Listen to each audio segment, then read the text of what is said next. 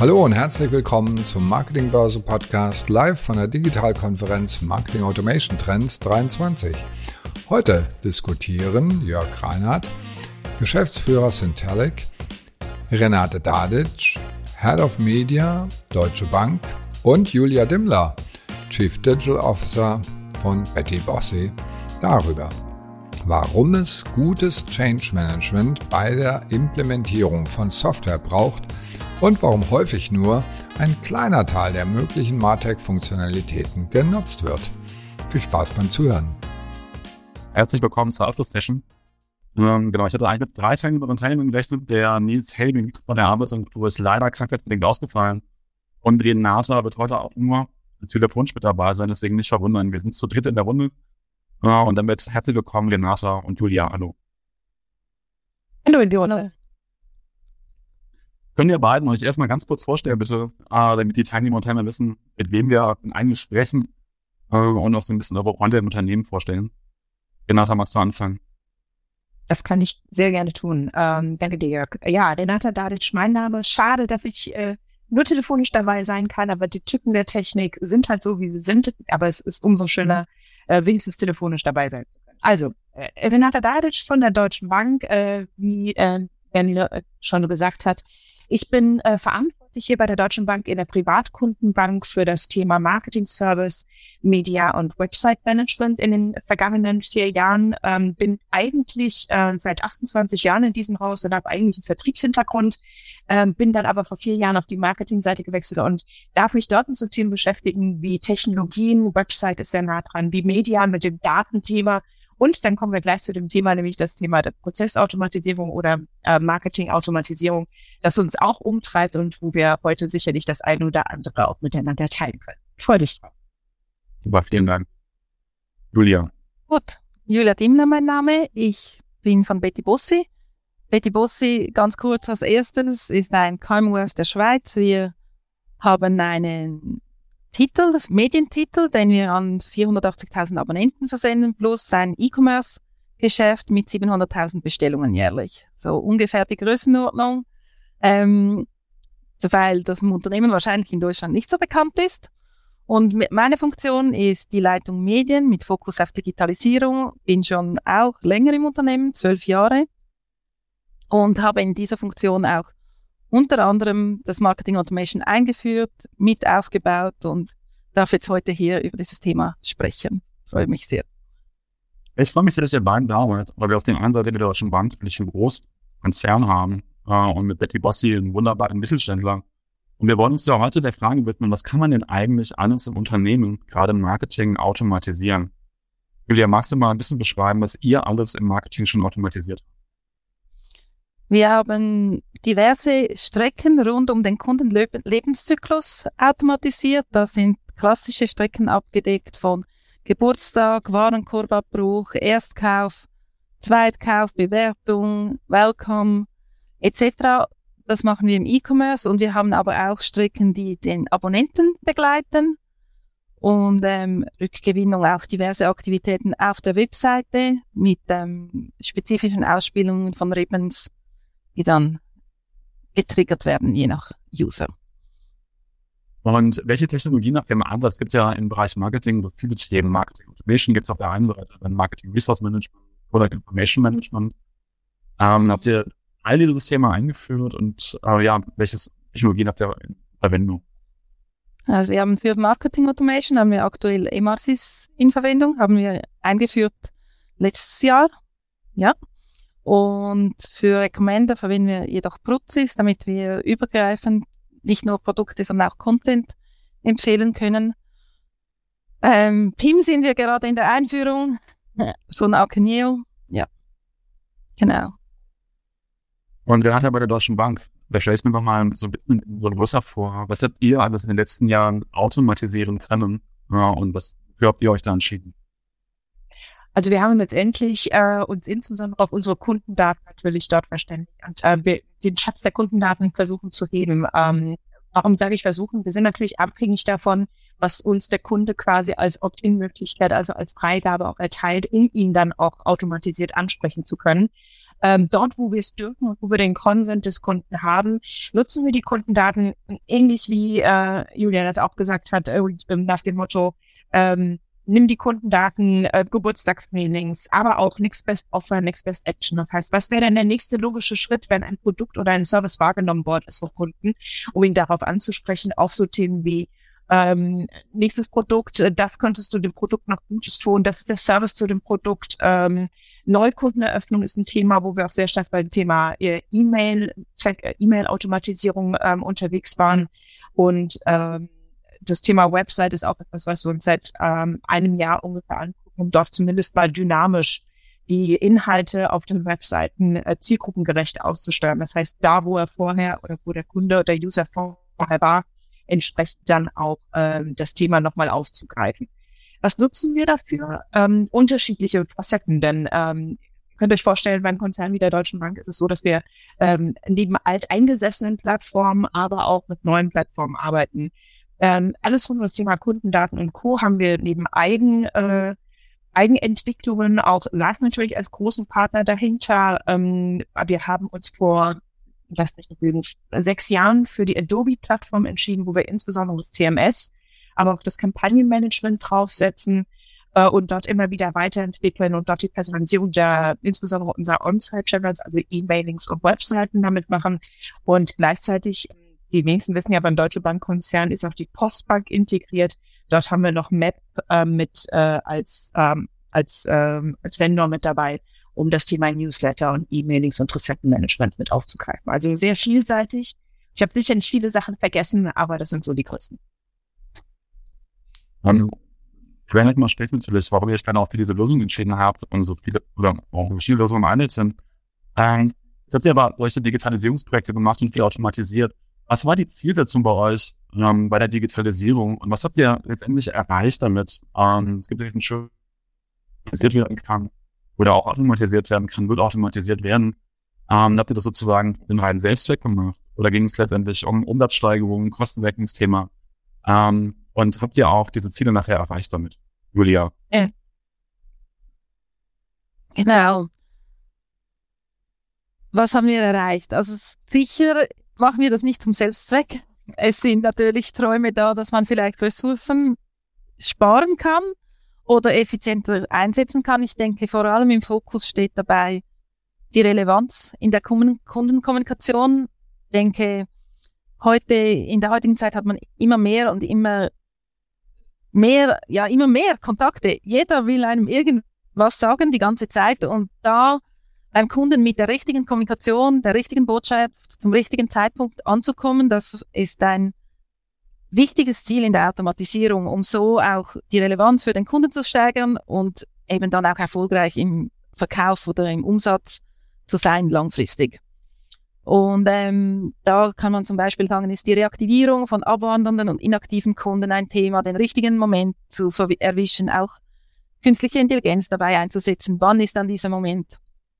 Ähm, und wirklich eben diese relevanten Inhalte zum richtigen Zeitpunkt, um nicht einfach immer mehr in die Mailbox zu schicken, sondern das Richtige zum richtigen Zeitpunkt. Und da habe ich, ähm, hm, da habe ich auch ein Beispiel, das mir meine Kollegin zur ähm, Verfügung gestellt hat.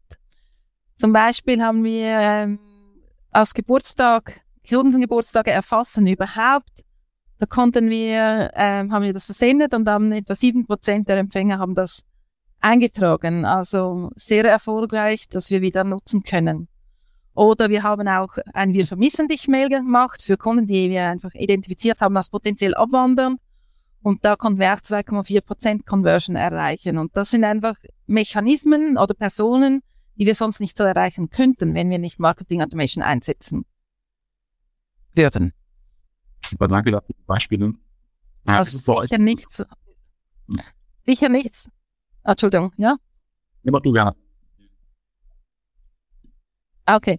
Was sicher nicht so ist, dass man weniger Ressourcen braucht. Man, ich denke eher, dass es auch ressourcenintensiver sein kann. Ähm, wir haben eine neue Stelle geschaffen, die speziell sich mit dem Marketing Automation befasst. Und wenn man relevante Inhalte für den, die relevante Zielgruppe generieren will, dann braucht es manchmal auch mehr, weil man mehr Content erstellen muss. Ja. ein guter Punkt, auf den wir gleich nochmal zu sprechen kommen. Wie ist es bei euch, Renata? Was war die Zielsetzung? Habt ihr auch diese erreicht? Also ich würde lügen, wenn ich sagen würde, es ist noch Selbstzweck dabei, weil natürlich will jedes Unternehmen auch wachsen. Ähm, ich glaube aber, man muss sich einfach mal herneigen, wo kommen wir eigentlich her? Und das, was wir als Finanzdienstleister hier in Deutschland einfach wahrgenommen haben, ist, dass unsere Kunden nicht wie früher halt einfach in die Filiale kommen, um ein Produkt abzuschließen, sondern auf unterschiedlichen Kanälen den Kanal selber auswählen wollen, wie wir sie, äh, wo sie angesprochen werden möchten. Also genau das, was ähm, meine Vorrednerin ja auch gesagt hat, von wegen, äh, wir müssen zum richtigen Zeitpunkt in dem richtigen Kanal den Kunden abgreifen. Und äh, das ist etwas, äh, das haben wir uns als Ziel gesetzt. Und ähm, ein Beispiel hätte ich da auch. Wir haben vor äh, sechs Jahren äh, ungefähr angefangen damit, das Thema der Opt-in-Quote bei uns hoch zu pushen. Und äh, haben festgestellt, wenn du den Kunden ansprechst und einfach nur eine Werbeeinwilligung ähm, haben möchtest, ähm, kommt wenig zurück. Wenn du aber den Kunden darauf hinweist, in verschiedenen Iterationsstufen, und das waren E-Mails, äh, Callcenter Agents haben angerufen, im Gespräch quasi den Kunden langsam an das Thema herangeführt hast und den Mehrwert immer wieder aufgezeigt hast, haben wir eine deutlich höhere Quote an ähm, Zustimmung erhalten, die uns natürlich jetzt auch in Zukunft ähm, bei der Thema werbliche Ansprache auf digitalen Kanälen immer wieder hilft. Und nur ein Beispiel davon, ähm, bei der E-Mail-Quote konnten wir quasi ein Upgrade allein durch die durch den Prozess, eine E-Mail rauszuschicken und dann nochmal den Anruf dahinter zu haben, ähm, haben wir tatsächlich einen Plus von äh, es glaube ich, 48 Prozent der Zustimmung alleine durch diesen Prozess gemacht. Und das war ein sehr schönes Ergebnis, das wir auch in den nächsten Jahren dann einfach weiter aufgegriffen haben. Nicht in der Größenordnung, aber dafür die Automatisierung nutzen konnten. Ein mega Ergebnis. Wenn du sagst, langsam an das Thema ranführen, dann stelle ich mir vor, dass es heißt, dass du eigentlich mehrere Kommunikationen machen musst, sozusagen, um die Kunden das zu erklären, oder? Richtig, absolut richtig. Also gerade so Themen wie äh, Einwilligung, wie Zustimmung, wie warum sollte ich das denn gerade jetzt machen und was ist da für mich drin als Kunde? Weil was passiert dann aktuell, wenn wir ich meine, jeder kann sich ja selber sozusagen äh, an den eigenen Nase fassen. Man sieht eine E-Mail in seinem Postkorb, guckt rein und denkt sich, warum machen die das denn gerade? Machen die das wirklich für mich oder machen die das für sich? Meistens äh, sagt man immer, das ist Werbung, also weg damit. Das heißt, wir müssen aus diesen Werbeinformationen raus und einfach anders mit dem Kunden sprechen und ihm einfach sagen, warum ist es denn für dich, Kunde, lieber wichtig? Ähm, aber auch gleichzeitig äh, sagen zu können, natürlich haben wir auch was davon, aber es ist eine Win-Win-Situation und das ist nicht von einem One-Off gemacht. In vielen Kundengruppen. Das ist zumindest die Erfahrung, die wir gemacht haben. Ja, dazu mir ist immer wichtig, deswegen habe ich nochmal nachgefragt, ja, das ist nur für die Zuhörer und Zuhörer einfach zu trennen und auf der einen Seite, was will der sagt, ist es wichtig, dass man für den Kunden halt relevanten Content hat oder ihm den Mehrwert erklärt, warum es für ihn sinnvoll ist, wenn eine Werbung eine Einwilligung gibt. Das andere ist aber auch eben, was du gesagt hast, kein One-Shot zu machen, dem Motto einmal nachzufragen, sondern halt immer und immer wieder zu erklären oder nachzufragen, sozusagen eine Kommunikationsstrecke zu haben, ähm, weil der typische Cam, Dinge bleiben dann haften, wenn ich ungefähr siebenmal Kontakt mit gewissen Informationen oder Daten gehabt habe, bis sie quasi bei mir überhaupt angekommen sind. Dafür brauche ich eben Strecken und dafür brauche ich ja eben auch Marketing Automation, weil alles händisch zu machen kann. Vollkommen richtig, ja. Nach Julia? Entschuldigung, jetzt habe ich die Frage nicht verstanden. Habt ihr da ähnliche Erfahrungen gemacht?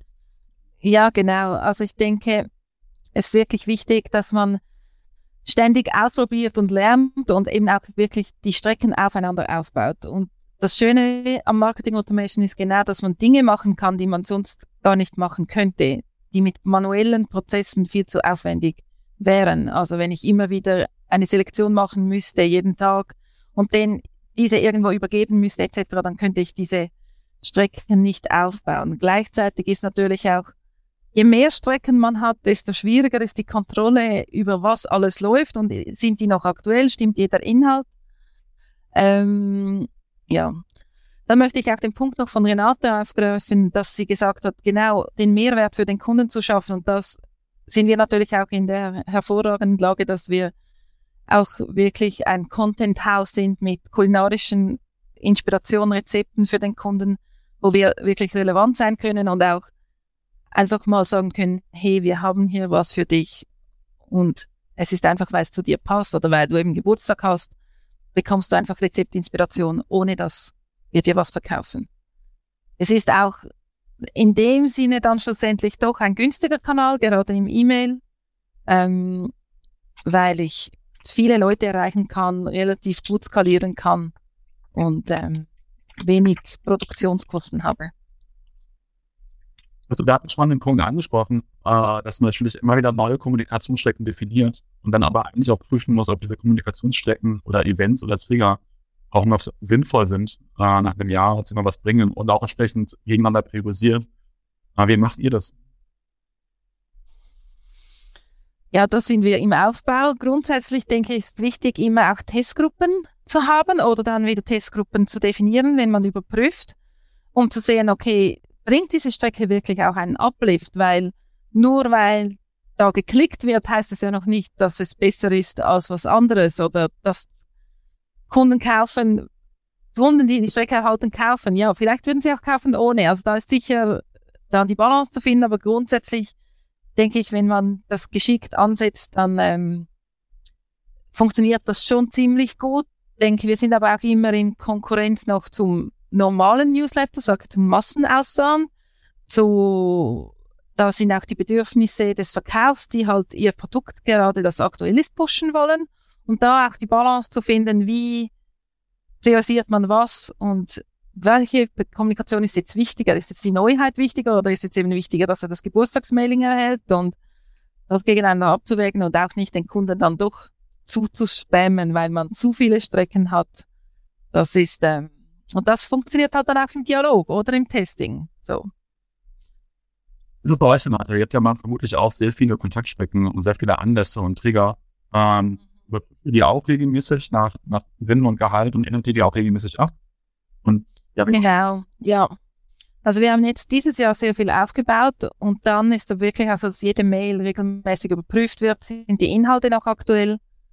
Stimmt das noch, was da steht? Sind es, ja, ist der Content, der da ist, noch richtig? Und ähm, das ist relativ aufwendig. Ja. Ist es bei euch, Renata? Macht ihr das auch?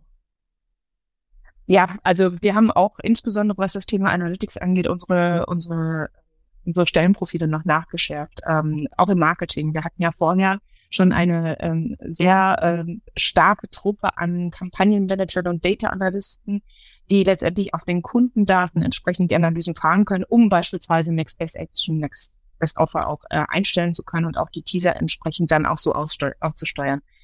Was wir gelernt haben im Marketing ist, dass wir beim Content, und da bin ich bei Julia, äh, die Diskussion von wegen, was ist wichtiger und was muss priorisiert werden, ist mühsam, wenn man immer auf Emotionen oder auf letztendlich die Zielsetzung der anderen Bereiche geht. Das ist wichtig, muss man mit berücksichtigen. Wir nutzen einfach immer mehr und mehr unsere Daten dazu, datenbasiert zu entscheiden. Also ein bestes Beispiel, äh, woraus ähm, also für andere Unternehmen ist das nichts Besonderes. Wir haben dafür echt kämpfen müssen, dass wir ähm, Testings über unsere Webseite spielen können. Und es gibt äh, mit Adobe Target beispielsweise ja die Möglichkeit in Verbindung mit Adobe Analytics in CMS einfach zwei Testoptionen auszusteuern und nach zwei Wochen zu sagen, was ist besser und das System sagt dann einfach, das Bessere bleibt. Ähm, das hilft uns nicht immer einzeln reingehen zu müssen und alles zu analysieren, sondern wir können letztendlich uns auf andere Themen fokussieren und mehr von diesen Target Use Cases machen, wenn wir nicht immer alles manuell einsteuern müssen, sondern wir sagen, welche Zielsetzung haben wir? Ist das Ziel erreicht? Was performt besser? Das Bessere bleibt dann. Ähm, das sind so Weiterentwicklungen, die ich sehe, die auch insbesondere, wenn man Marketing Automation eingeht, das eine ja das Thema ist rund um CRM und Kundendaten nutzen. Ganz wichtiges Thema, ganz, äh, ganz wichtig und, und, und essentiell. Gleichzeitig aber auch zu schauen, wie kann ich mit Marketing Automation die Prozesse schlanker halten. Weil ähm, wir kennen es alle, das Thema äh, Fachkräfte, Budget, Kapazitäten, äh, das ist immer ein Thema, wo wir ehrlicherweise in den nächsten Jahren auch nicht davon ausgehen dürfen, dass es immer mehr wird, sondern sie wird weniger zumindest das Gleiche hinbekommen müssen. Und da kann uns eine Automatisierung nur helfen.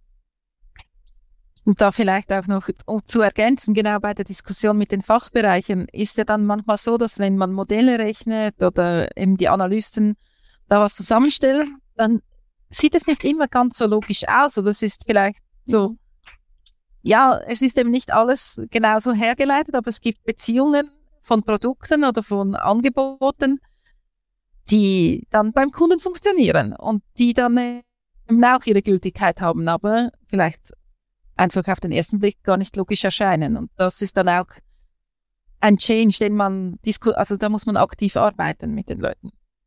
Ja, und ganz wichtig ist, glaube ich, auch sich zuzugestehen, auch auf die Daten zu vertrauen. Ähm, ich weiß nicht, Julia, wie es bei euch ist, aber dieser Change ist ja auch bei uns in den Köpfen mit drin, nach dem Motto, die Daten haben Recht. Man mag ja sein, seine Kampagne, man mag ja quasi seine Ansprache, man ist ja quasi selber, sein eigenes Baby, sich dann eingestehen zu müssen, auf eine sehr unemotionale Art und Weise von wegen, nee, hat leider nicht funktioniert und es einfach auch mal ganz hart zu kappen nach ein, zwei Optimierungsschleifen, ist ja auch etwas, wo wir einfach dann zukünftig effizienter mit unserer Zeit umgehen können. Genau. Und gleichzeitig ist es gut, wenn man mal wieder hinterfragt, weil nicht immer ist alles richtig, was rauskommt. Also, dass man da dann kritisch mal überprüft, ist dann das Setup überhaupt richtig, wie wir ihn angesetzt haben? Oder machen die Daten das, was wir wollen? Mein Lieblingsthema, bei dem, was du gerade angesprochen hast, Renata, und dann komme ich auch gleich zu der ersten Teilnehmerfrage. Ähm, du hast gesagt, was man sozusagen auf die Daten vertraut und dann auch vielleicht eine Kampagne cuttet, wenn sie nicht so erfolgreich gewesen ist. Das hat für mich immens viel mit dem Thema Fehlerkultur im Unternehmen zu tun, äh, weil ich häufig sehe, dass sozusagen Fehler nicht erlaubt sind. Das ist auch ein häufiger Grund, warum Unternehmen gar keine Kontrollgruppen da sind, weil dann kann man auch nicht sehen, dass die Kampagnen nicht funktionieren. War das bei euch auch ein Thema sozusagen, damit ja besser umzugehen, dass man auch Kampagnen macht, die vielleicht nicht wirkungsvoll sind und das einfach nur als Lernen zu begreifen und nicht als Fehler, ich habe was falsch gemacht und werde vielleicht sogar irgendwie ähm, ja nicht bestraft, aber ähm, vielleicht eine Ermahnung, weil ich Geld für eine Kampagne ausgegeben habe, die nicht wirkungsvoll gewesen ist. Ja, auf jeden Fall. Also das ist etwas, was wir äh, konsequent äh, Tag für Tag quasi hier in der Bank erleben und, und vorleben müssen. Und da ähm, gucke ich gerade auch meine Kollegen rund um den, äh, die Führungskräfte auch in dem Thema an. Also das Schöne daran ist, wir sind da deutlich weiter, als man vielleicht in einer deutschen Bank erwarten darf. Also dieses Thema Try and Error ist etwas, ähm, was wir uns in den letzten Jahren immer wieder hochgehalten haben, wo wir es in klein immer wieder versuchen. Ich merke immer mehr, dass man eher die Kolleginnen und Kollegen, die für ein Thema da sind, dazu ermutigen muss, etwas breiter zu denken, weil sie denken, dass sie sich keine Fehler erlauben dürfen. Doch Fehler sind automatisch, Fehler sind keine Fehler, Fehler sind nur Schleifen, die man, und daraus lernt man auch. Und dieser Mindset, das ist etwas, was, glaube ich, grundsätzlich in vielen, es hat nicht von Deutsche Bank Ding, sondern das ist, glaube ich, in vielen Unternehmen einfach verankert, dass wir aus einer Generation kommen, die sich Fehler nicht erlauben kann, wo man letztendlich aber auch eine Generation in der Vergangenheit hatte, wo man immer 100 Prozent Minimum, äh, das MVP war immer 100 Prozent, also immer ein fertiges Produkt, während wir mittlerweile so weit sind, dass wir sagen, wir fangen auch mal mit 80 Prozent an und gehen damit an den Markt und erweitern es immer wieder. Also im großen Denken und nicht immer die eierlegende Bonusau zu produzieren. Ich glaube, das ist ähm, ein Thema, wo wir noch in uns ehrlicherweise immer arbeiten müssen. Ähm, und da sehe ich nicht so stark ins Thema Führungskräfte, dass sie ihre Kolleginnen und Kollegen nicht ermutigen, sondern sehr stark auch die Kolleginnen und Kollegen, die sich vielleicht nicht immer trauen, weil sie es anders vorher vorgelegt bekommen haben und entsprechend jetzt äh, quasi diese Freiheiten auch erstmal genießen müssen. Ja, ich würde schon das Thema unserer innerer perfektionistischer Anspruch, ähm, genau, den wir dann manchmal auch einfach auslegen. So, hier kommen verschiedene Fragen rein. Ich gehe mal in die erste. Die Frage war, wie langfristig testet ihr, ob eine Kampagne ähm, eine Änderung einen Uplift bringt? Mehrere Wochen, Monate oder sogar über den ganzen Kundenlebenszyklus hinweg? Julia, wie macht ihr das? Also ich würde sicher sagen mehrere Wochen, je nachdem Monate. Es kommt darauf an, wie eine Strecke ist. Ich hatte, das ist schon länger her, dass ich wirklich auch auf Kundenwert getestet habe oder habe, dann braucht es einfach sehr viel Zeit und da ist gerade dann einzelne E-Mails oder ein, also wir sind sehr stark im E-Mail, immer Automation bei uns, also wenig noch Print etc. Und ähm, da ist dann doch auch, muss man sagen, eine E-Mail, dass die dann wirklich so einen großen Effekt haben kann, ist schwierig zu messen. Wie ist es bei euch, Renata? Also bei uns ist es ein bisschen kanalabhängig, würde ich sagen. Also wenn ich Website beispielsweise mit einem hohen Traffic auf der Deutschen Bank.de mir angucke, kann ich das innerhalb von zwei Wochen schon relativ gut einschätzen, ob ein, ähm, ein Banner oder ein Teaser funktioniert hat oder nicht. Bei E-Mails würde ich bei Julia sein, das hatte sie ja gerade angedeutet, da gibt es einfach verschiedene Iterationsstufen. Da reicht nicht ein Send-out, ob man sagt, das ist gut oder schlecht, sondern das ist eher eine Iterationsstufe, die wir dort haben. Um letztendlich das eine oder andere dann auch ähm, weiterzuentwickeln. Man fängt mit dem Betreff an, geht dann in den Content. Also du kannst ja nicht alles auf einmal testen, sondern du musst ja quasi immer einzelne Testszenarien ausprobieren, um auch wirklich zu wissen, hat es einen Uplift oder auch nicht. Bei Kampagnen ist es so, äh, nur ein Beispiel, wir hatten eine Kampagne jetzt gerade draußen in den digitalen Kanälen, das war Paid äh, draußen, wo wir einfach gemerkt haben, das Ziel, das wir uns gesetzt haben, hat sich leider äh, nicht das äh, eingestellt, was wir uns erhofft haben, nämlich ähm, Terminvereinbarung beizuholen. Entsprechend haben wir die nach sechs Wochen dann gestoppt und haben auf andere Kanäle geswitcht. Deswegen ist es schwierig, so einen Zeitraum irgendwie festzuhalten. Ich glaube, das ist ein bisschen abhängig von der Kampagne und dem Kanal. Ja, das stimmt. Aber ich aus der Erfahrung sagen würde, ich mache das ja auch in den verschiedensten Branchen. Die meisten gucken ungefähr zwei bis vier Wochen drauf. Ähm, genau aus dem Grunde, wie du es gesagt hast, Renata, weil man ja auch Zeiten entscheiden möchte, ob die Kampagne wirkungsvoll ist oder nicht, ob ich sie stoppe oder nicht stoppe. Und es macht aber gleichzeitig auch Sinn, halt nochmal einen Zeitraum von drei bis sechs Monaten drauf zu schauen. Oder wie du sagtest, du wieder nach einem Jahr, um zu schauen, hat das eigentlich einen langfristigen Effekt oder hat das nur einen kurzfristigen Push gebracht? Dann habe ich vielleicht nachher nochmal viele Stornoquoten. Ähm, und da jeder Zeitraum sozusagen seine eigene Bemessenheit und verschiedene äh, Maßnahmen darauf abfällt. Dann noch eine Frage. Die Initiierung geht aus der Marketingabteilung aus. Das ist mir nicht so ganz klar, was die Initiierung ist, aber ich gehe mal davon aus, für solche Digitalisierungsprojekte. Ähm, und was sagt das Vertriebsmanagement, die Webredaktion, der Online-Vertrieb und die Analysten dazu? Oder vielleicht auch eine Kampagne gemeint. Wie, kommt, wie bekommen sie alle Team übereinander gelegt und auf die Piste gebracht? Ähm, da frage ich an dich, Renata. Ihr habt ja wahrscheinlich verschiedene Stakeholder, Kampagnen auf den Kunden legen wollen. Ja, definitiv. Und ähm, das Schöne daran ist auch, das war ein Learning. Wir arbeiten alle zusammen. Also da gibt es viele Roundtables. Wir nennen es beispielsweise in Kampagnen Direct Marketing Circles, wo wir mit den Kollegen, also Vertriebskollegen, Kunden, äh, Datenkollegen, auch äh, Kampagnenmanager zusammensitzen und auch aus dem stationären Vertrieb Kollegen an, an Bord haben, um einfach direkt mal zu fragen, okay, was haben wir an Daten festgestellt, was, wie ist die Kampagne angelaufen, welche Zahlen, welche Kennzahlen haben wir erreicht oder auch nicht erreicht und gemeinsam entscheiden. Das andere Thema ist ähm, diese Innovation und diese Digitalisierungsprojekte kommt nicht immer nur aus dem Marketing, sondern wir haben hier sehr stark ein Thema, wo andere Stakeholder auf uns zukommen und sagen, können wir nicht das eine oder andere nochmal anders machen. Also wir haben beispielsweise einen Digitalvertrieb, der sehr innovativ ist, äh, uns dann letztendlich auch mit neuen Ideen unterstützt, wo wir gemeinsam auch mal als Stakeholder dann beispielsweise bei der IT hinter, hinterher sind, um auch unsere Anforderungen dort platzieren zu können. Ähm, entsprechend würde ich gar nicht sagen, das sind wie immer nur wir von der Initialisierung her, sondern es ist tatsächlich ein Miteinander geworden, was sehr schön, eine sehr schöne Entwicklung ist in den letzten zwei, drei Jahren. Schön, aber mit, mit, mit wohldefinierten Abstimmungskreisen, wo man entsprechend drüber spricht. Ja, ja, also äh, wir kommen nicht drum herum, miteinander zu reden. Sehr gut. Und das ist gut so. Ja. Hat das ähnlich, Julia? Ja, ich denke, es ist sehr wichtig, dass das nicht nur von einer Seite getrieben wird, sondern dass eigentlich die verschiedenen Parteien ihre Bedürfnisse äußern und gerade die guten Dinge, die kommen dann aus verschiedenen Ecken, weil jeder sieht, hat einen Blick auf die Kunden oder auf die Thematik und kann ähm, Ideen einbringen und dann testen wir die. Und dann geht es am Schluss darum, das zu priorisieren, weil man ja nicht alles gleichzeitig machen kann. Aber ähm, wenn dann die Verantwortung nur bei einer Person oder bei einer Abteilung liegt, das alles zu machen und zu reißen, dann ziehen ja auch die anderen nicht mit. Man, dann ist das auch so abgeschoben, sondern es ist eigentlich ein Miteinander. Und es braucht auch das Wissen von allen, um das gut umzusetzen. Ich freue mich gerade, wir ganze Reihe von Teilnehmerinnen fragen. Ähm, und jetzt noch eine, welche Tools oder Methoden nutzt ihr, um Ergebnisse aus eurem Test zu dokumentieren? sodass neue Erkenntnisse nicht über die Zeit verloren gehen. Und das ist nämlich ganz spannend. Also wie reportet ihr Kampagnen? Gibt es so eine Art Intranet oder Wissensvermittlung? Ähm, und gibt es so etwas ähnliches wie ein Kundenwert, um zu zeigen, dass ihr über die Zeit hinweg auch eure Kunden quasi mit den Kampagnen sauber entwickelt? Wie macht es das bei euch, Julia?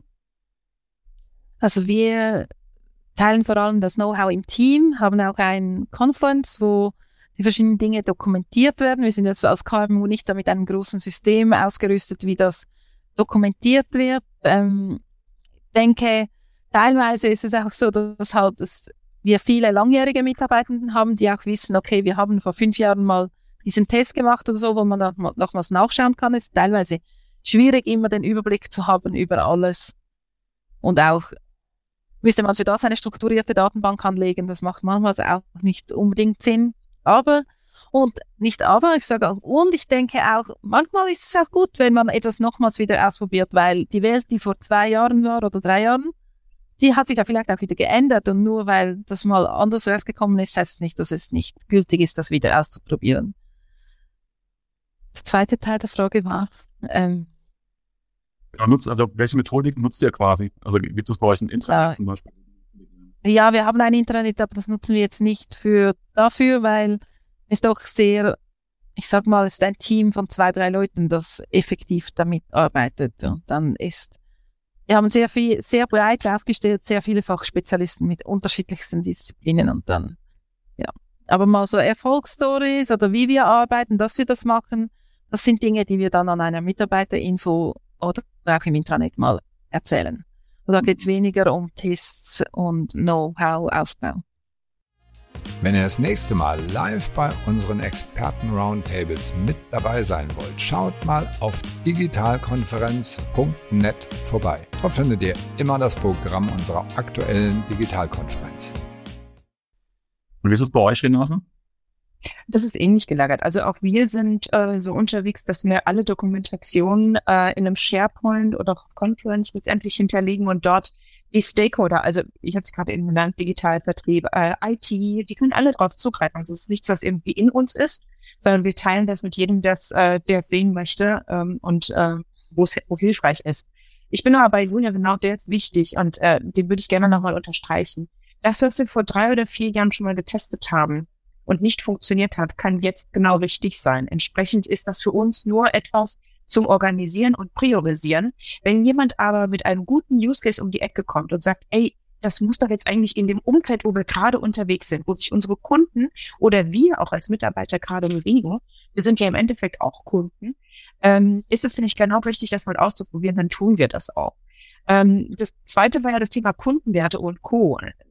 Wir haben äh, im letzten Jahr bei der Deutschen Bank angefangen, bei einzelnen Strecken den Net Promoter Score zu ähm, zu messen als Deutsche Bank, haben da gute Erfahrungen gemacht, wir bauen das jetzt weiter aus, auch auf die Postbank in, im nächsten Jahr und wollen dann sehr schnell in ein Thema reinkommen, wo wir uns noch nicht äh, im Detail damit beschäftigt haben, aber das Thema Customer Lifetime Value. Also äh, letztendlich, ich finde es immer, es ist immer schwierig, Menschen in einen, einen Wert reinzupacken, aber im Endeffekt, wir sind alle Unternehmen und wollen letztendlich auch äh, äh Effizienz nehmen und auch ähm, effektiv mit allem umgehen. Entsprechend müssen wir uns natürlich auch Gedanken machen, wie viel bieten wir welchen Kundengruppen oder welchen welchen äh, Kampagnen auch an Budgets. Also es hat ja nicht nur mit Kunden zu tun, sondern es sind ja auch Kampagnen davon abhängig, um das Budget richtig zu allokieren. Ähm, also da suchen wir immer wieder nach neuen Datenfeldern und Möglichkeiten, um da die Daten besser für uns zu nutzen und ehrlicherweise auch die Emotionalität in den Diskussionen rauszuholen, weil da können Daten tatsächlich helfen. Super. Ja, CFV oder Customer Lifetime Value ist so eines meiner Lieblingsthemen. Ich habe heute Morgen gerade für eine andere Bank einen Workshop gegeben. Ich werde das jetzt sozusagen nicht vertiefen, weil das wird ein bisschen in gehen, weil das so hochspannend ist. Mit wirklich auch in der Bank arbeiten kann. Da wünsche ich die nächste Frage. Welche, also, äh, genau. Ähm, oder, lieber Schlanzchen, sind die Auswertungen taggenau auswertbar oder haben sie einen, einen Zeitverzug äh, von mehreren Tagen? Also gerade auch natürlich im, im Online-Bereich. Wie ist das bei der Deutschen Bank? Also im Online-Bereich kann ich jetzt quasi on-site äh, Analytics anmachen und habe taggenau die Zahlen drauf. Was ich nicht habe, ich habe kein Real-Time. Also ich glaube, taggenau ist für mich immer, sagen wir mal, ein Tag Verzug oder ein paar Stunden Verzug. Aber das sind wirklich nur ein paar Stunden.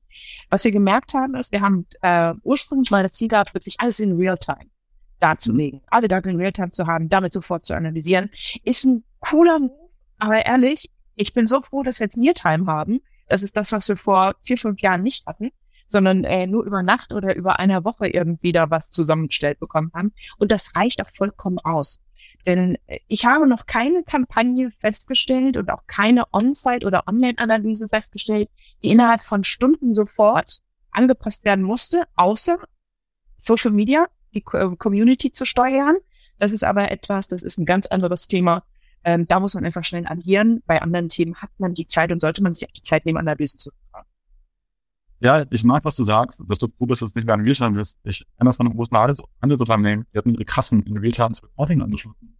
Und als das gerade passiert war, konnte man mit denen keinen Workshop mehr machen, weil die halt nur noch im Minutentag geschaut haben, wie ihre Umsätze quasi sind, in Erwartung entspricht. Und vieles erneuert worden. Das ist manchmal besser, wenn man sozusagen dann einmal am Tag das Reporting bekommt, wenn man sonst so stark abgelenkt ist. Ist das bei euch, Julia?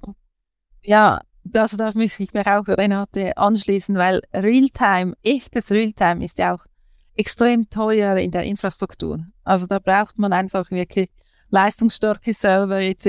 Und da muss man sich wirklich fragen, für was für Applikationen oder Anwendungen brauche ich das? Und es gibt auch Orte, wo das gerechtfertigt ist, dass man das hat. Aber gerade im Bereich Kampagnenauswertung, da ist sicher genügend mit ein paar Stunden Verzug oder äh, einem das ist wirklich, Near Real-Time ist meistens ausreichend. Auch in den Marketing-Automation-Strecken gibt es nur wenig Momente, wo absolutes Real-Time notwendig ist. Dann machen wir erstmal weiter, bis Julia gleich wieder drin ist, ähm, weil die nächste Frage kommt schon rein. Welche Cross-Media-Plattform steht für die vollautomatische und End-to-End-Marketing-Umsetzung? ja. Man könnte fast meinen, es ist eine Fangfrage. Nein, aber äh, ich wäre froh, wenn ich eine Cross-Media-Plattform hätte. Ehrlicherweise ähm, ist es so, dass wir nicht eine Plattform haben, sondern verschiedene Plattformen ähm, teilweise noch miteinander verknüpfen müssen, um wirklich vollumfänglich, wirklich komplett medial alles letztendlich umzusetzen. Wir haben da unterschiedliche Plattformen im Einsatz. Ich ähm, habe gerade eben das Thema Social Media auch angenannt. Äh, Social Media sind da sehr stark mit äh, Sprinkler unterwegs die uns da unterstützen, die ja auch am Markt einen ziemlich guten Ruf haben und uns da wirklich einen Bärendienst erweisen in der Content, äh, in der Social Media Community, um sie zu steuern, um in das Reporting und Co. reinzugehen. Ähm, ich hatte schon gesagt, das Thema Adobe ist natürlich ein Thema, was wir insbesondere für unsere um, ähm, Own Channels nutzen, um dort letztendlich automatisiert Kampagnen auch einzusteuern und auch alle entsprechenden Kanäle miteinander anzubinden, die für uns relevant sind. E-Mail, Website, aber auch unsere Berater vor Ort brauchen ja auch Hinweise, Ansprachehinweise. Auch die sollen äh, zukünftig oder werden in Teilen auch schon darüber gesteuert. Ähm, gibt es da noch Optimierungspotenzial? Äh, klar, wie immer. Äh, das geht immer. Äh, ich glaube, was wir echt lernen müssen, ist mit dem, was wir auch schon eingekauft haben und was wir letztendlich schon in der Nutzung haben, das noch zu vervollständigen und und vollständig auch letztendlich zu nutzen. Was meine ich damit? Meistens ist es ja so, man kauft eine Technologie, kriegt sie vor die Nase gesetzt und sagt, hier, mach mal. Ähm, dann gucken sich alle äh, Kollegen an und sagen, äh, finde ich super, was genau soll ich denn damit tun? Deswegen ist unser Augenmerk eher darauf zu schauen, was haben wir denn gerade da, auch wenn, wie gesagt, die Automatisierung der Strecken unter einzelnen Plattformen miteinander die Verknüpfung noch ausstehend ist. Da sind wir gerade dabei, insbesondere in den nächsten Monaten uns daraufhin äh, weiterzuentwickeln. Ähm, aber zumindest mit den Plattformen, die wir haben, schon so zu arbeiten, dass wir die Daten vielleicht auch miteinander schon mit übereinander legen können. Das ist noch ein manueller Aufsatz, äh, gebe ich auch offen und ehrlich zu. Aber allein die Thematik, dass wir wissen, welche Daten bei uns zusammenkommen und wo wir sie haben, ist schon mehr, als wir vielleicht in den äh, letzten Jahren hatten. Ich finde das so schön, was du beschreibst. Ich sage immer, dass ungefähr, also die meisten im Leben ähm, ungefähr 30 bis 40 Prozent der Funktionalitäten nutzen, die deren Software, die sie eingekauft haben, ähm, zur Verfügung stellt. Äh, jetzt sagst du, ihr wollt euch das, ihr wollt gucken, dass ihr den Nutzungsgrad ähm, der Software quasi erhöht, die bei euch im Hause ist. Mhm. Wie macht ihr das? Dann einzelne Mitarbeiter, denen ihr sagt, hey, beschäftige dich mal damit, was die Software alles noch kann? Ähm, oder wie geht ihr davor? Also wir holen, also das ist sowohl als auch. Also es ist tatsächlich so, dass wir, ich nehme mal ein Beispiel des Website-Team, das ich ja selber verantworte. Das ist tatsächlich so, dass sich die Kollegen ähm, damit eigenständig beschäftigen und sich äh, wie überall anders auch, sei es in YouTube, sei es in Tutorials und Co. mal einfach reindenken und äh, gucken, was kann das denn eigentlich. Jetzt gibt es aber auch äh, Plattformen, die ja auch customized sind. Klar sind die dann eingekauft, aber trotzdem haben die Funktionalitäten, die vielleicht nur die Deutsche Bank letztendlich für sich hat bauen lassen oder ein anderes Unternehmen sich hat bauen lassen.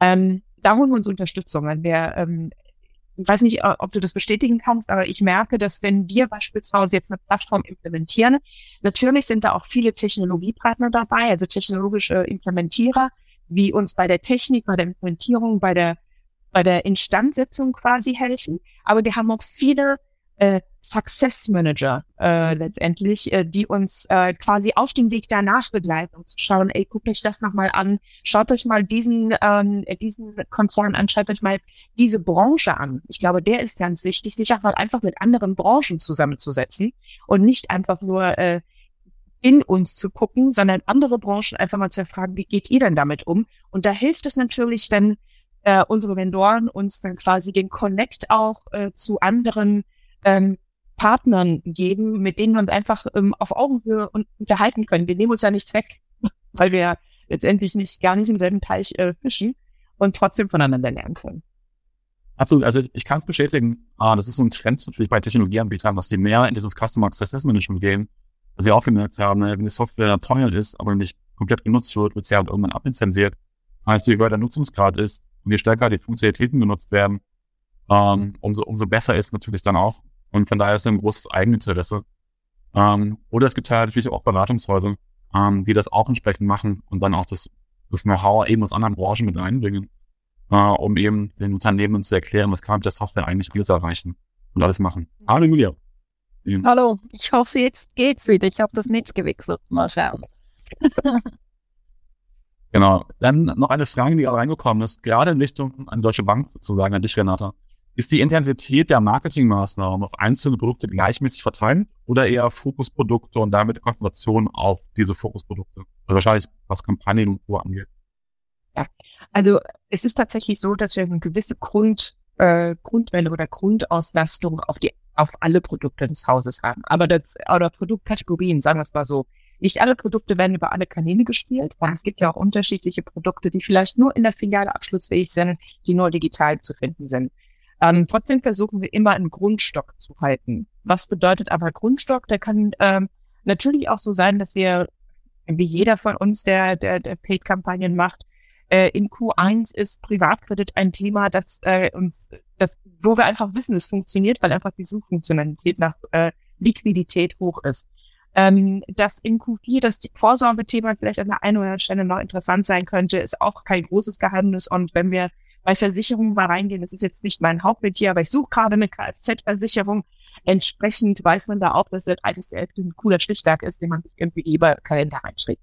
Das ist die Grundausstattung. Bei den Kampagnen ist es so, dass wir zwischen Image-Kampagnen, also Awareness-Kampagnen äh, letztendlich unterscheiden, wo wir insbesondere die Marken ja stärken wollen und dort natürlich auch unterschiedliche Produkte dann ansprechen oder Produktangebote äh, ansprechen oder Serviceangebote ansprechen. Wenn wir aber ähm, eine bestimmte Kampagne haben zu einem bestimmten Thema, also wir haben beispielsweise jetzt für die äh, Postbank, die Postbank eine Vorsorgekampagne draußen. Oh, Wunder in Q4. Entsprechend äh, ist das ein Fokusprodukt und auch eine Fokuskampagne, die wir da machen. Also wir versuchen da natürlich auch gegeben des Budgets, äh, was wir zur Verfügung haben, entsprechend damit zu rentieren, wo wir gerade den meisten Mehrwert auch für unsere Kollegen und unser Unternehmen und unsere Kunden liefern können.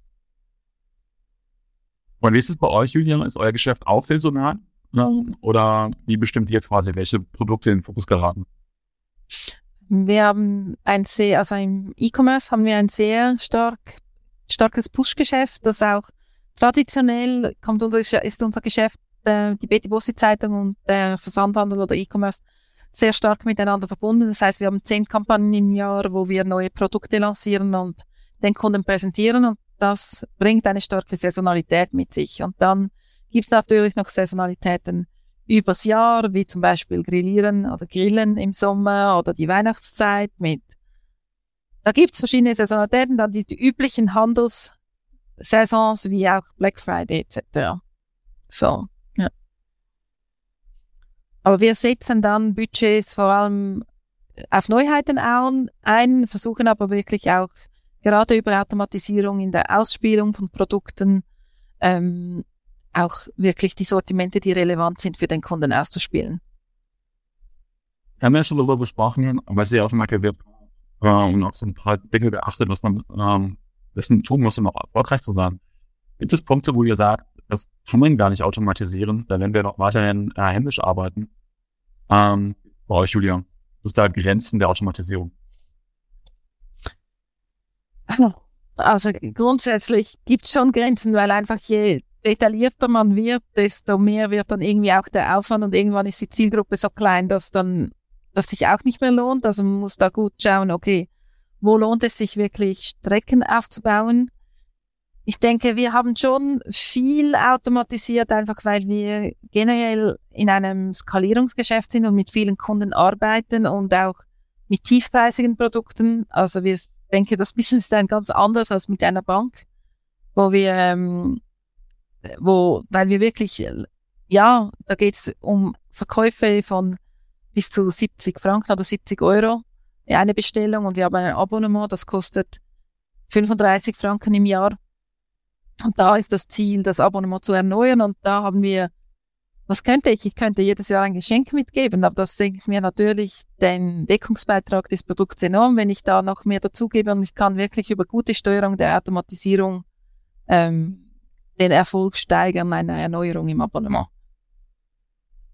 Ich denke, die Grenze liegt wirklich eher darin, dass wenn es zu fragmentiert, zu detailliert wird, dass es dann irgendwann nicht mehr handelbar ist oder einfach die Ressourcen auch nicht da sind, das zu machen.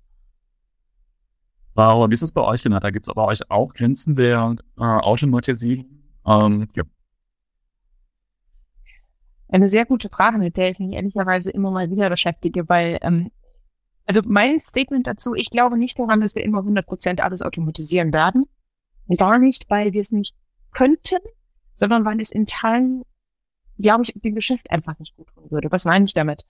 Ich bin bei Julia das Thema Standardisierung bei bestimmten Produkten oder bei Produktsegmenten, die einfach standardisiert abgewickelt werden können, die helfen uns, Kapazitäten, Menschen, Köpfe quasi freizugeben, um vielleicht hochkomplexe Themen nochmal übereinander zu legen und auch durchzugehen. Ähm, entsprechend ist für mich Automatisierung immer ein Key oder ein Schlüsselerfolg um ähm, Standardisierung herzuleiten, aber damit halt freie Ressourcen zu haben für andere Themen. Also beispielsweise Beschwerdebearbeitung habe ich auch mal bei der bei Deutschen Bank gemacht. Äh, man könnte sich ja mal überlegen, inwiefern man standardisierte Beschwerden automatisiert äh, quasi sehr einfach durch einen Prozess fährt, wo man auch mit, ich weiß es nicht, ob das irgendwann mal Bot und Co., also wir machen es noch nicht, nur damit uns klar ist, äh, mit Bot oder Co. beantworten kann, aber dafür hochkomplexe Themen, wo man auch einen gewissen Value für den Kunden erzählen muss und auch vielleicht Emotionen zu, äh, mit einbringen muss, wo man gar nicht super sachlich sein kann. Und ich glaube, eine Maschine kann Emotionen kopieren, aber nicht so wie ein Mensch. Weil es ist immer noch ein People's Business. Und äh, dazu stehe ich auch. Ähm, entsprechend, glaube ich, werden wir bestimmte Themen über die Automatisierung uns freischaffen können, damit wir dann als Menschen bestimmte Themen, Analysen sich genauer mal angucken, mal zu hinterfragen, was die Maschine uns da rausgeworfen hat, ähm, darauf zu allokieren und äh, darauf unsere, unsere Zeit auch dann einzusetzen. Deswegen 100% Automatisierung wäre jetzt nicht mein Ziel, aber die Standardisierung zu automatisieren und das zu, zu nutzen, um dort Freiräume zu schaffen für andere Themen, wäre fantastisch. Ich, ich finde das super, was du sagst oder was ihr beide gesagt habt. Ja. Immer wieder Dinge uns Frage zu stellen und dann auch dafür Sorge zu tragen über die Standardisierung, dass die Mitarbeiterinnen ähm, dann auch Zeit haben, äh, auf der anderen Seite für Innovationen, ähm, dann aber auch natürlich dann ähm, auch zu schauen, ähm, funktionieren die Kampagnen und Co. Damit sind wir da auch schon beim Thema Mitarbeiterinnen. Und die Frage ist, ähm, wie, wie seht ihr das? Ich habe eben schon gesagt, haben wir so große Teams, äh, teilweise versucht ihr die Kolleginnen äh, langfristig zu halten. Die ähm, brauche ich mehr oder weniger? Ähm, hast es vorhin gesagt gehabt, Julia, äh, eigentlich, eigentlich mehr Kolleginnen, selbst wenn ich es automatisiere, weil ich ja jemanden brauche, der das strategisch angeht, der immer wieder über neue Prozesse und Maßnahmen nachdenkt. Ähm, also ist das eher ein Thema, wo der Fachkräftemangel ähm, nicht so wichtig wird für mich oder brauche ich eher äh, dedizierte Fachkräfte auf dem Markt, die ich gar nicht bekomme? Ich würde eher sagen, man braucht Spezialisten, also Fachkräfte, die wirklich dann sich in das Thema einarbeiten. Er hat vorher auch die Data-Analysten genannt, also es wirklich Analyse und auch das Aussehen, das Bedienen. Es sind zwar heutzutage schöne Oberflächen, aber im Detail liegt dann der Teufel oder es ist dann, je nachdem, die Selektion muss dann in einer speziellen Sprache nochmals auf der Datenbank abgesetzt werden. Also wir sind da schon in spezialisierten, im Bereich von Fachkräften und denke eher, dass es nicht, also man kann Leute aufbauen, schulen, binden, ihnen neue Aufgaben geben, aber es ist sicher so, dass äh, ist jetzt nicht die Automatisierung einfach Jobs verschwinden lässt. Vielleicht gibt's weniger Massenkommunikation, weil man mehr gezielt ausspielen kann, aber jedoch jede Fun Kommunikation hat ja auch ihre Funktion und die existieren dann nebeneinander. Also du sagst, man braucht mehr und auch spezialisiertere Kolleginnen. Oh, ja. Wie ist das bei euch, Renata? Hm. Äh, also ich glaube, mehr Kollegen würde jeder gerne haben. Ähm, entsprechend äh, würde ich sofort da, würde ich sofort dabei äh, dabei sein. Aber ich glaube tatsächlich, wir müssen uns bei den Skillsets unserer Kollegen einfach mal umschauen. Und ähm, als ich äh, meine Erfahrung war, dass ich letztendlich auch hier Kollegen hatte, die sich einfach intrinsisch für ein bestimmtes Thema wie Daten äh, so interessiert haben, die konnten wir daraufhin entwickeln. Natürlich mit Unterstützung, dass wir jemanden von extern mit der entsprechenden Expertise einkaufen konnten, der uns, äh, die uns jetzt unterstützt und auch, äh, die wir Gott sei Dank auch internalisieren konnten. Aber man kann auch in, in Mitarbeiterpool, in den Kollegenpool, den man zur Verfügung hat, das ein oder an den ein oder anderen ungeschliffenen Diamanten auf jeden Fall sehen. Man muss aber wissen, welche, welche Skills, welche Anforderungen müssen sie dann erfüllen. Und ich glaube, das ist das, was Automatisierung mit sich bringt. Das, was ein Marketingkollege vor drei, vier, fünf, sechs Jahren gemacht hat, ist was anderes als das, was er heute tut. Ein Marketingkollege vorher hat eine Agentur gesteuert, die hat die Kreation gemacht, hat das letztendlich mit dem Vertrieb abgestimmt und gut ist ist schon ein Heidenjob, alles abzustimmen und zu koordinieren. Jetzt muss er aber auch die Daten kennen, muss wissen, wo er die Daten herbekommt, muss die Kampagne steuern, muss letztendlich sagen, wann ist der Point of No Return, wo wir sagen, es macht keinen Sinn weiterzugehen. Also die Denkweise ist eine ganz andere und das kann ich nicht nur durch neue Kollegen aufbauen, sondern das muss ich auch in, bestehen, in bestehendes Kollegen, in bestehenden Kollegenstamm ähm, mit reinbringen. Das kostet Zeit, kostet auch manchmal ein bisschen Geld, weil man natürlich die Expertise von außen einkauft, ist aber gut investiert, weil wir nur so uns weiterentwickeln und ehrlicherweise, was ich auch merke, durch die Weiterentwicklung dieser Profile, die Motivation für das Unternehmen und in dem Stellenprofil sich weiterzuentwickeln, deutlich höher ist, als man jahrelang immer das Gleiche. Da vielleicht auch zur Ergänzung. Wenn man denkt, man kauft jetzt eine Marketing Automation, stellt die rein und dann läuft das Ding, dann funktioniert's nicht. Man braucht Leute, die darauf arbeiten und die Freude daran haben, darauf zu arbeiten. Weil erst damit schafft man eigentlich einen Mehrwert und nicht nur einfach dadurch, dass es diese Software jetzt gibt. Und das braucht Ressourcen. Und da bin ich auch bei Renate, dass das sehr gut geeignet ist, Leute zu entwickeln und weiterzubringen. Ja, ich finde das aber wichtig, was ihr sagt. Das ist ein schöner Gedanke. Ähm, heißt logischerweise, wenn ich Marketing Automation Lösungen einführe, muss ich gleichzeitig auch in meiner Führung auf die Mitarbeiterinnen schauen. Insofern die ja quasi gewisse Aufgaben nicht mehr tun müssen, sondern weil sie automatisiert wird und dann logischerweise auch in andere strategischere, innovativere Aufgaben herangeführt werden, die sie nachher auch bewerkstelligen können müssen. Das heißt, ich muss auch konsequent an die Weiterentwicklung der Mitarbeiterinnen denken. So, letzte Frage, die wir noch haben.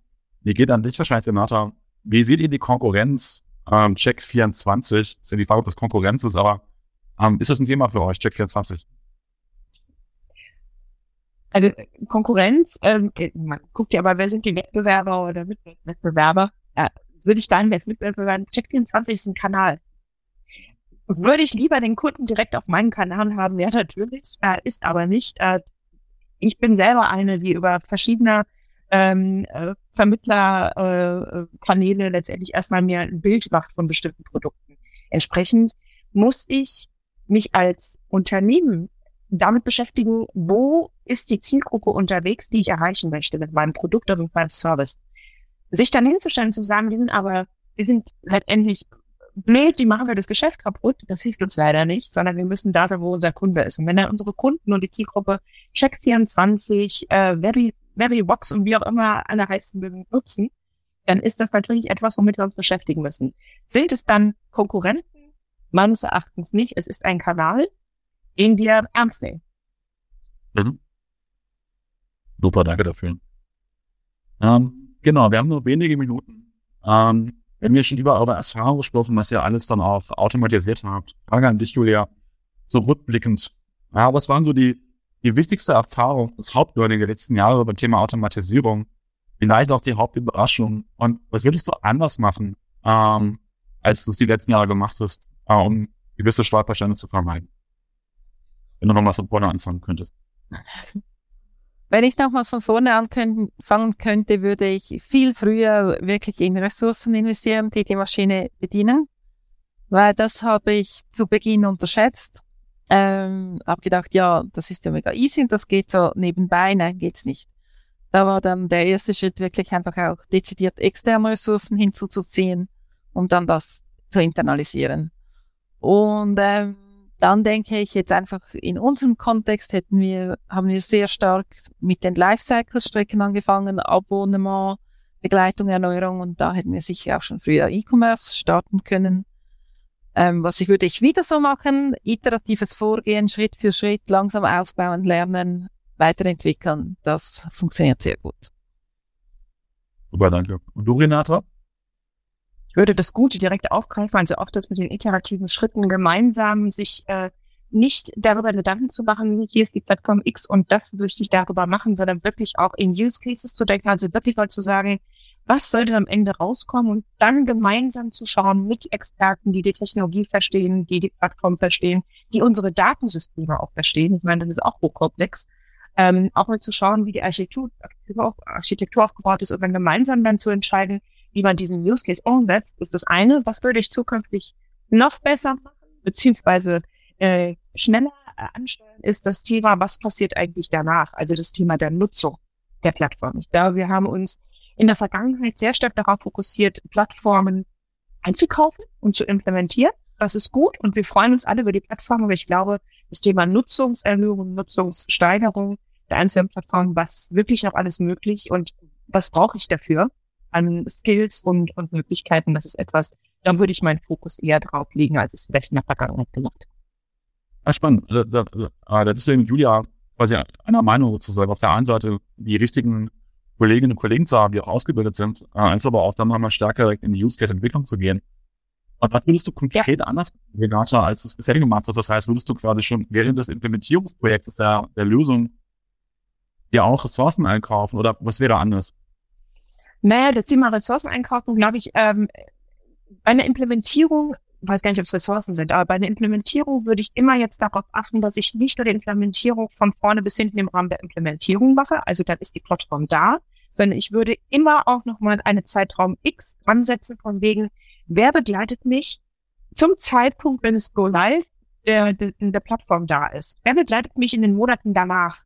Und mein Team, um Fragen mitzunehmen, um äh, Hürden auch festzustellen, um zu sagen, um nicht einfach zu sagen, da ist es. Ich kipp's auf den Hof, macht damit, was ihr wollt, sondern wirklich das Maximum aus dieser Plattform rauszuholen, aus der Technologie rauszuholen.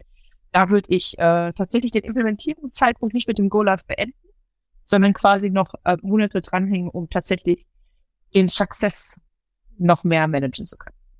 Absolut, genau. Das ist auch eine generelle Projektempfehlung, die ich immer gebe, genau diese Phase der Operationalisierung auch noch als Teil des Projektes zu sehen was wir aber auch häufig sehen in unseren Projekten ist, dass man sich meistens von Technologie zu Technologie zu Technologie hangelt, das heißt von Projekt zu Projekt zu Projekt und gar nicht erst in diese Operationalisierungsphase reinkommt. Deswegen haue ich immer ganz gerne mal noch ein halbes Jahr sozusagen rein, wo ich erstmal damit arbeite und auch wieder Geld verdiene. Ist das bei euch auch ein Thema gewesen, Julia und, und Renata?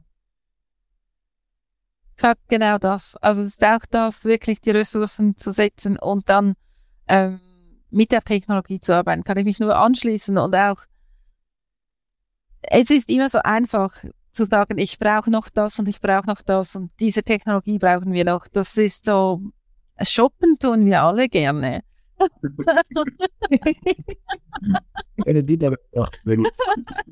ja, und es ist immer was Neues, ist immer toll, aber eigentlich wirklich das auszunutzen, was man hat und damit zu arbeiten, das ist genau das, was man zuerst mal machen sollte.